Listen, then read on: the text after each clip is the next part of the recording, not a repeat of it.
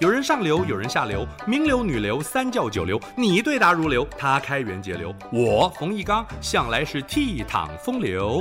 敬请收听《风流人物》来开趴。《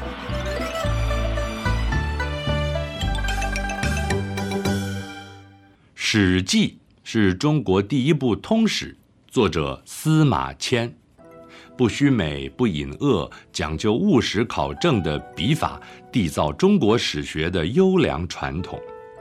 司马迁的父亲司马谈博学多闻，司马迁受教于父亲，十岁就可以阅读《尚书》《左传》《国语》等古籍。汉武帝时期，司马谈到京师长安，担任掌管史书、典籍、历法等事务的太史令，当时正值盛世。司马迁也来到长安，结识了汇聚于都城的天下贤才。司马谈为儿子请来当时儒学大家孔安国和董仲舒，指导司马迁学习。孔安国为司马迁打下古文写作的基础，董仲舒教导司马迁读《春秋》。他们人品高，学问好，增加知识内涵，更调教司马迁端正的品德与君子风范。司马迁二十岁时成了背包客，展开大江南北的壮游。他过长江，登庐山，上会稽，访曲阜，考察楚汉相争古战场，获益匪浅。返回长安后，被任命为郎中，成为汉武帝的侍从官。司马谈临终前交代，希望司马迁子承父业，继续整理典籍文献，编辑史书。后来果然也被任命为太史令，终生志业父子相传，成就一段佳话。太史令司马迁和公孙卿等人向朝廷进言，请求重修历法。汉武帝当时的年号是太初，历法便命名为太初历，是中国历史上第一部进步的历法，以正月为岁首。平年十二个月，闰年十三个月，大月三十日，小月二十九日，将二十四节气纳入历法，与春种、夏忙、秋收、冬闲的农业节奏相吻合，还创先记录了五大行星运行的周期，在天文学发展史上具有划时代的意义。汉武帝执政超过半世纪，好大喜功，刚愎自用。西元前九十九年，李陵率步兵五千远征匈奴，本以为可以建功立业，没想到途中遭遇突击，后路的援兵未能及时赶到，粮尽援绝，李陵不得已投降。汉武帝震怒，朝中大臣迎合上意，齐声指责李陵的过失，只有司马迁说了公道话，认为李陵对国家忠心耿耿。只领兵五千，不顾生死奋战，却能杀敌一万，其实可以功过相抵呀、独排众议的一番话，并没有缓解汉武帝的愤怒。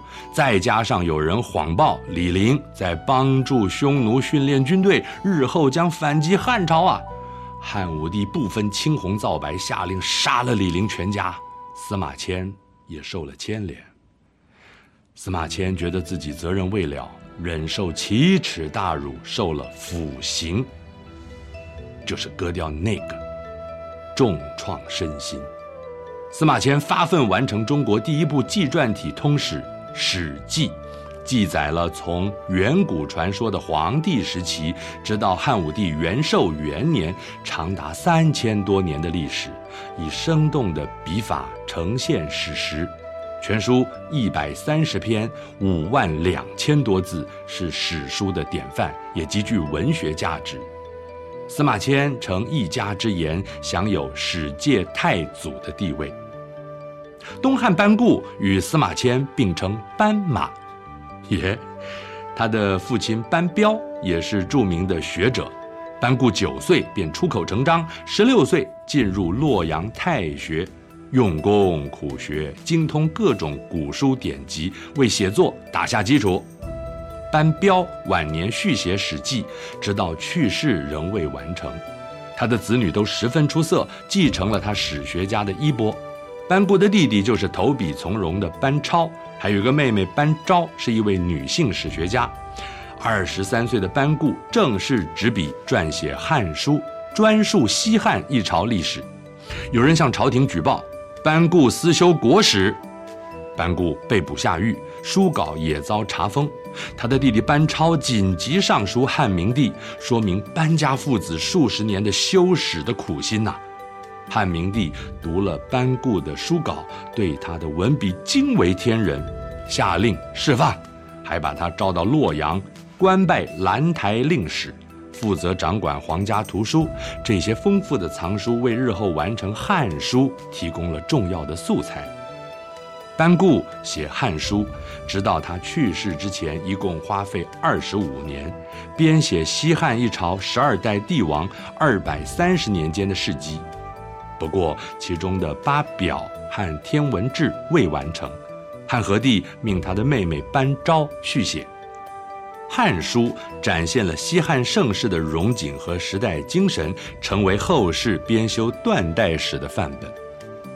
东西两汉，班马史家，司马迁的《史记》，班固的《汉书》，分别是后世通史及断代史的典范。以上风流人物来开趴，由中华文化永续发展基金会直播。